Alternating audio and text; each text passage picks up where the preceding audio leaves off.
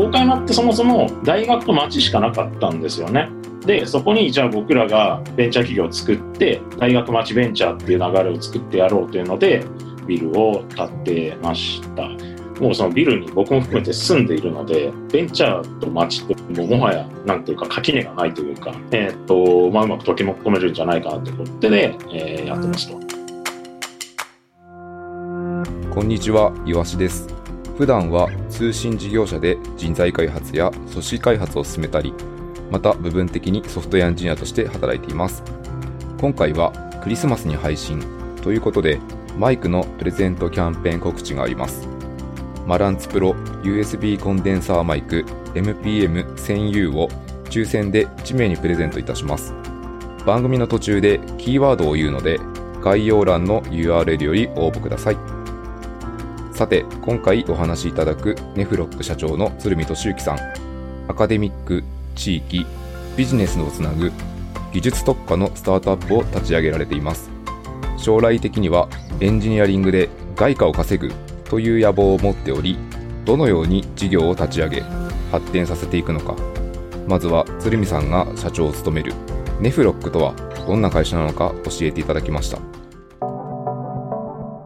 で、まあ、ネフロックって会社はですね、まあ、今 AI とハードウェアを、えーまあ、ガッチャンコして、まあ、開発するというような会社をになっています。で、えっと、僕自身のバックグラウンドとしては、えっと、もともと東京工業大学っていうところで、えっと、コンピューターサイエンスを学んでいて、えっと、コンピューターサイエンスの修士号で取っています。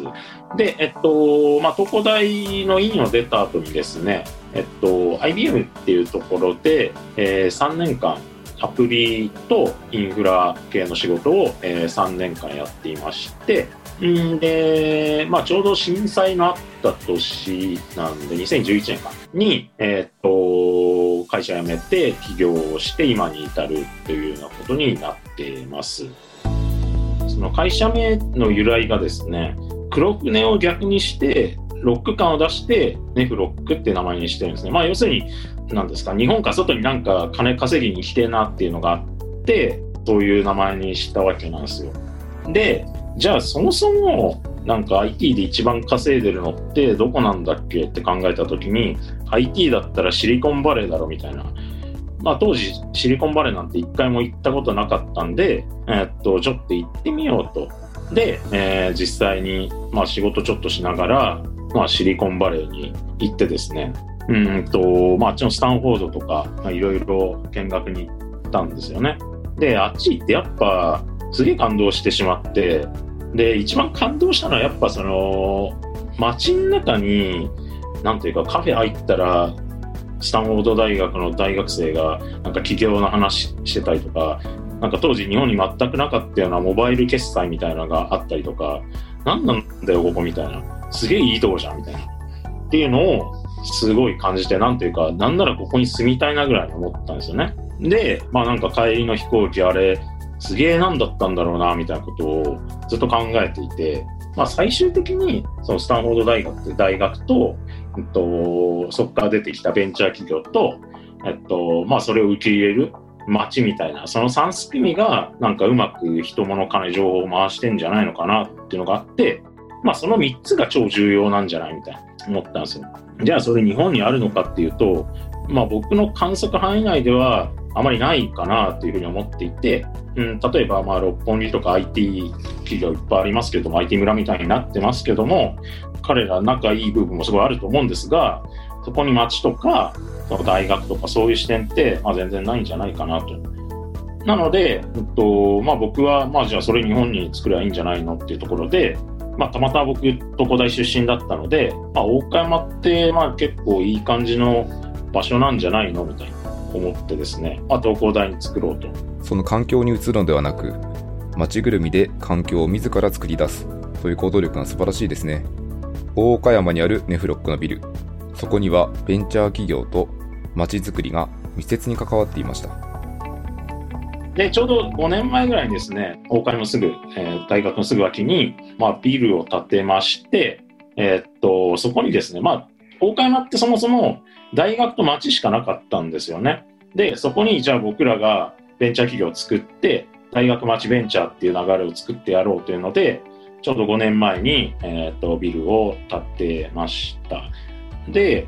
じゃあそのベンチャー作ったとて、その大学と町とベンチャーってどういうふうに回せばいいのかっていうのはまあ結構あるんですね。で、じゃあベンチャーと大学、ベンチャーと町それぞれどうやって作っていくかというと、まあ、そもそもまあベンチャーと町って普通にやると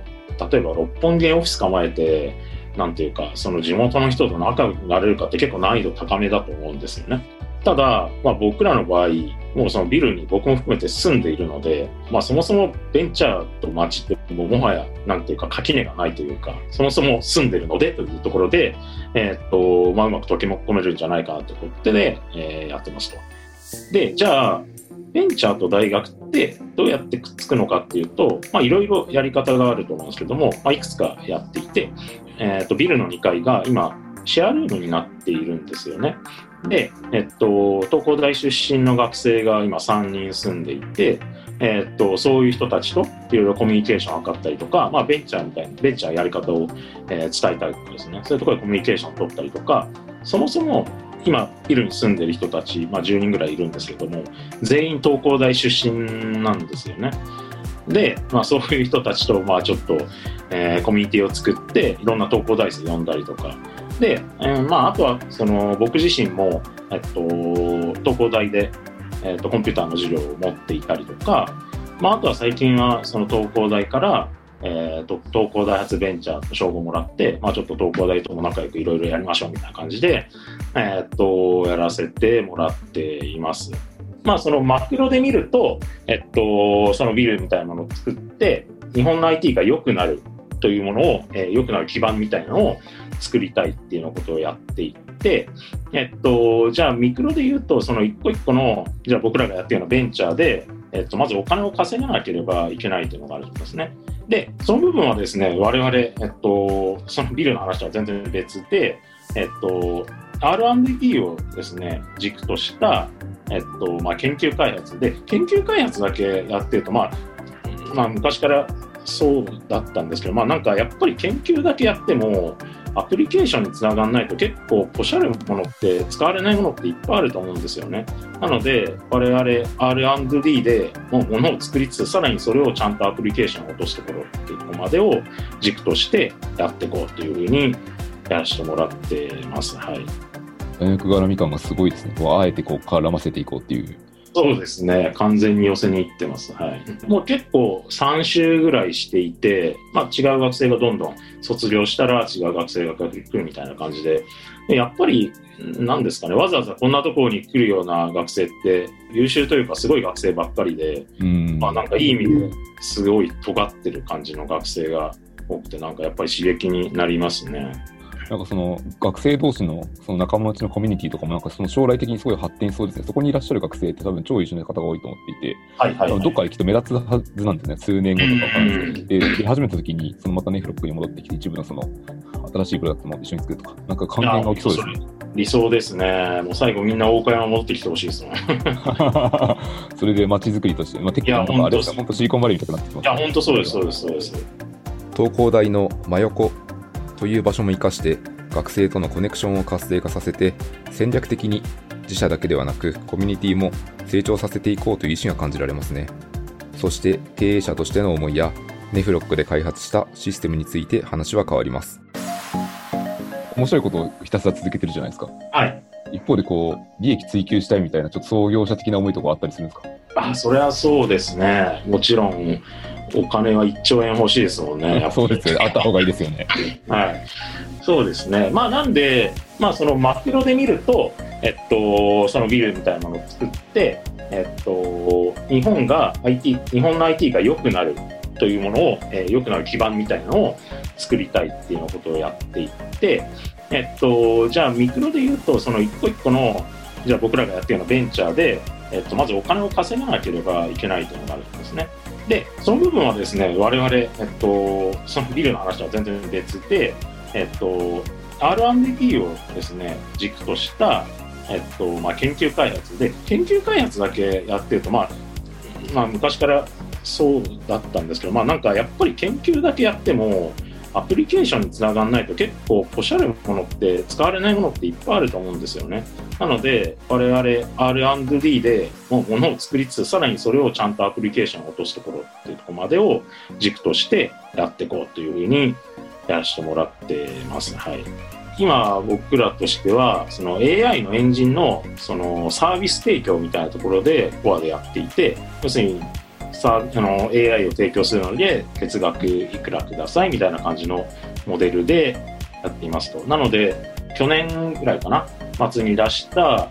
メガネオンメガネっていうシステムを去年末出したんですねでそれってどういうシステムかっていうとまあ、メガネって店舗に行った時に、まあ、結局動画入っていないので、まあ、自分の顔見えないですよねと。それをまあ解決するために、まあ、僕らの提案として AI で全部バッと書き換えてやればいいんじゃないかと。で、それどういうシステムかというと、まあ、店舗に行って、えっとまあ、試着用のメガネに QR がついていて、で、QR にピッてやるとですね、あの自分の顔がそもそも画面に映ってるんですけども、うん、とそこに映っている顔の、まあ、自分のかけているメガネがですねその QR でスキャンしたメガネにパッと差し替わるような仕組みを提供していて、えっと、いよいよちょっと海外に売っていこうというような流れになっていてで正直僕あんまり英語得意じゃないんですけどもちょっと粛々と英語の勉強をしていて、まあ、飛び込み営業行ってこようかなっていうふうに今考えております。今後の野望をちょっと聞いてもいいですか？そうですね。今後の野望としては、やっぱり会社の名前がネフロックなので、ちゃんと外貨を稼いでいきたいなというのを思っていますと。なので、ちょうど今タイミングとして、メガネオンメガネとかで、あと1、2年以内にはちゃんとドルかユーロか原価を稼げる会社にしたいなというふうに思っています。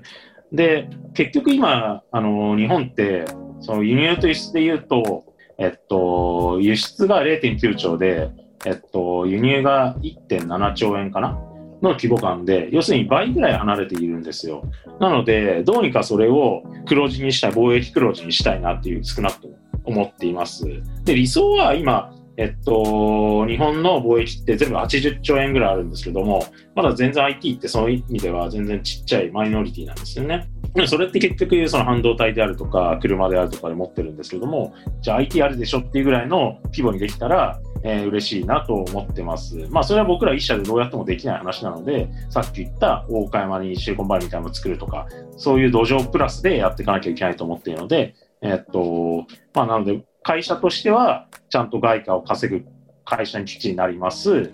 で、もっとマクロで行ったときに、それを作るための土壌も一緒に作りましょうというふうに考えています。キーワードは、カタカナでエンジニアトークです。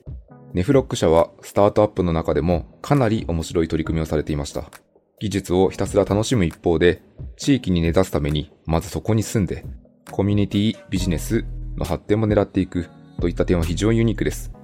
鶴見さんのお話は、エンジニアの生き方を考える上で参考になったのではないでしょうか。この番組は、ポッドキャストプロダクション、ピトパのオリジナルコンテンツです。番組の感想、リクエストは概要欄のリンクよりお待ちしています。それではまた次回お会いしましょう。